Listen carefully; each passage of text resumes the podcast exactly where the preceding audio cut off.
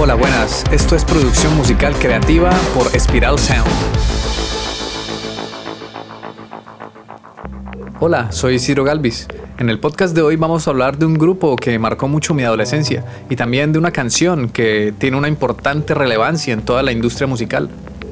Si no la conoces, te recomiendo que al final de este podcast la escuches, porque verdaderamente esta canción tiene un montón de detalles ocultos y un montón de historias también detrás. Spoonman es una canción del álbum Super Unknown de Soundgarden, publicado en 1994. La canción fue lanzada como sencillo en mayo de ese mismo año y fue un éxito comercial, alcanzando el puesto número 9 en la lista Billboard Modern Rock Tracks.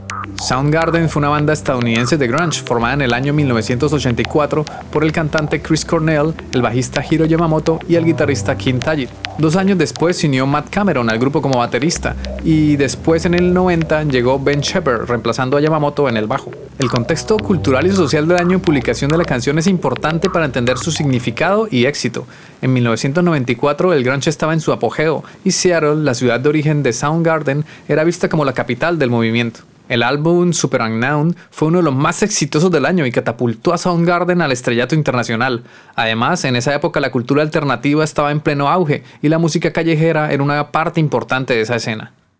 El grupo fue de los pioneros con el movimiento grunge, liderado en el conjunto con bandas también de Seattle como Nirvana, Pearl Jam y Alice in Chains. El grunge también es conocido como el sonido de Seattle. Se trata de un subgénero del rock alternativo con influencias del punk, el hardcore punk, el noise rock y el heavy metal, y con estructuras cercanas al pop rock clásico. Las características distintivas del sonido grunge eran sus guitarras fuertemente distorsionadas y enérgicas, melodías vocales muchas veces pegadizas y repetitivas, pero también agresivas, así como baterías con mucho ataque, y además sus letras se caracterizaban por reflejar apatía, desencanto y por tratar temas como la alienación, la búsqueda de la libertad o la marginación social. A través de todos estos temas los artistas mostraban su disconformidad con la sociedad. Pero el grunge no solo es un sonido, se volvió en un movimiento, en un estilo de vida para la juventud de los noventas. Al principio apareció como un género musical que ocasionó una subcultura propia, y tras el impulso mediático que sufrió a lo largo de los noventas, le siguieron corrientes artísticas, literarias, ideológicas y políticas. Se caracterizó por ser un movimiento contracultural y anticomercial, lo cual fue un arma de doble filo, porque sin quererlo grupos como Nirvana se hicieron extremadamente populares. El grunge tenía una estética y característica en las prendas de vestir, con los jeans rotos o desgastados, franelas de rayas y zapatos Converse, además del cabello largo y descuidado. Como te había mencionado al inicio, el disco Super Unknown fue el mayor éxito de Soundgarden y el que les dio la fama mundial al contener los sencillos de Black Hole Sun y Spoonman, que es la canción que hablamos hoy ambos ganadores de un premio Grammy. Este disco fue producido por Michael Bainhor, productor de grupos como los Red Hot Chili Peppers, Marilyn Manson, Korn, Ozzy Osbourne y Social Distortion. En cuanto a la producción musical, Spoonman fue grabada en el Estudio X de Seattle y fue mezclada por el ingeniero Brendan O'Brien. También es conocido por trabajar con grupos como ACDC, Pearl Jam, Aerosmith, Rage Against the Machine y una larga lista de artistas. El sonido de esta canción es pesado debido a las guitarras y el bajo, además de una sección rítmica fuerte típico del estilo grunge de la banda. También llama mucho la atención el uso de unas cucharas como instrumento de percusión, interpretada por el músico callejero Artist de Spoonman, que se convirtió en el tema central de la canción y le da su nombre.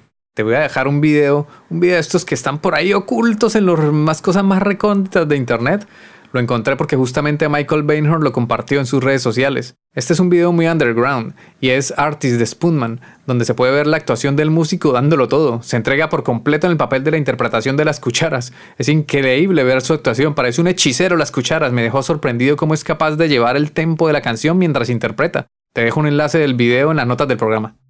Antes de continuar con la producción musical de este tema, quería enviarte un mensaje.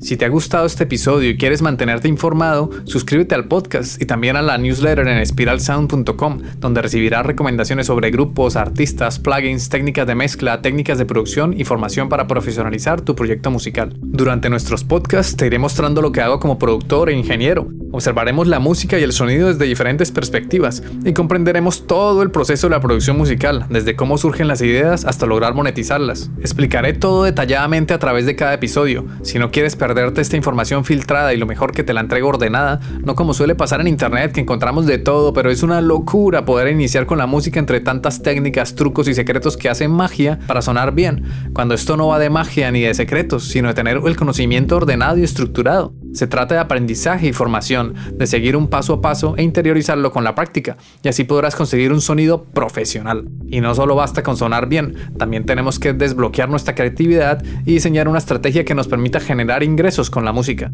Entonces, si no te quieres perder esta información, suscríbete al podcast y también a la newsletter en spiralsound.com, donde además de darte todo este contenido gratis, también te daré recomendaciones sobre grupos, artistas, plugins, técnicas de mezcla, técnicas de producción y formación para tu proyecto musical. Volviendo a lo que estábamos hablando, la producción de la canción es sucia, pero a la vez es nítida. Ya, ya sé que puede sonar algo confuso al comienzo. A ver mm, si me explico. Suena nítida porque se hizo una buena mezcla que permite que cada instrumento y detalle sean escuchados con claridad. La canción tiene una duración de 4 minutos y 6 segundos. Comienza con una intro donde suena la batería junto con percusiones, el bajo y dos guitarras. Una guitarra está bien paneada a la derecha, que suena con una distorsión que tiene mucho cuerpo, y la otra guitarra está paneada a la izquierda. A veces es difícil distinguirla porque ambas guitarras tienen un timbre muy similar, además porque tocan el mismo riff. El sonido de las guitarras está basado en amplificadores Marshall y guitarras Gretsch. Si escuchas con atención, parece que hay una guitarra acústica de fondo, pero está muy metida en la mezcla, suena muy escondida, es difícil de detectar. La canción es bastante seca, es decir, no lleva delays y el reverb es muy sutil, controlado. El bombo de la batería suena bastante pesado y grande. A veces no es fácil distinguirlo porque no tiene tanta pegada, tiene poco ataque, mientras que la caja suena con buena pegada, lleva una buena compresión controlada, sin exagerar mucho. Por otro lado, el bajo es un Fender Jazz Bass y alterna de un sonido limpio, profundo y gordo a un sonido distorsionado. Parece que utilizaron un pedal como el Big Muff, que genera una distorsión gorda y pastosa. En cuanto a los instrumentos utilizados, además de las guitarras eléctricas y la batería típicos del género grunge, también se utiliza la cuchara como instrumento de percusión, el bajo y teclados. El uso de la cuchara como instrumento de percusión es especialmente destacable ya que es un elemento poco convencional en el rock. La estructura de la canción es una intro que tiene el riff principal de la guitarra que le da identidad al tema, luego entra un verso que le da paso al primer estribillo y luego entra otro verso para darle paso nuevamente al estribillo. Luego viene un puente que le da paso a un solo de guitarra que va mezclado con la voz para luego volver a otro cambio. Es como otro puente o bueno, es la continuación de ese puente donde suena la batería en conjunto con las cucharas y el bajo. Es meramente percutivo ese puente y finalmente entra el último estribillo, donde se suman todos los instrumentos dándole una potencia colosal y contundente para llegar al final del tema. La letra de Spoonman es bastante sencilla. Se refiere al músico callejero Artist de Spoonman y su habilidad para tocar las cucharas como instrumento de percusión. La canción habla sobre la búsqueda de la autenticidad de la música y cómo puede encontrarse en lugares inesperados. También puede interpretarse como un homenaje a la cultura del noreste de los Estados Unidos, donde la música callejera y la cultura alternativa eran muy valoradas en ese momento.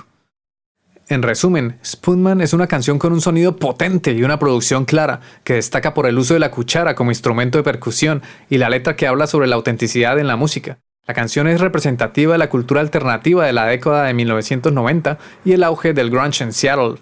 Para terminar, solo me queda decirte que escuches y disfrutes de esta canción, y por qué no, de todo el disco Super Unknown. Déjame un comentario sobre qué tal te ha parecido esta canción. ¿La conocías? ¿Conocías los detalles de la producción musical? Si sabes algún otro detalle, estaré encantado de saberlo. Así que déjalo en tus comentarios o mándame un correo a ciro.espiralsound.com. Cuando escuches la canción, trata de fijarte en esos detalles, trata de descubrir la guitarra acústica que está bien en el fondo, bien escondida, y trata de escuchar las cucharas cuando suenan como un instrumento meramente percutivo. Es interesante, dale un vistazo. Gracias por escucharnos y nos vemos en el siguiente podcast. Un abrazo.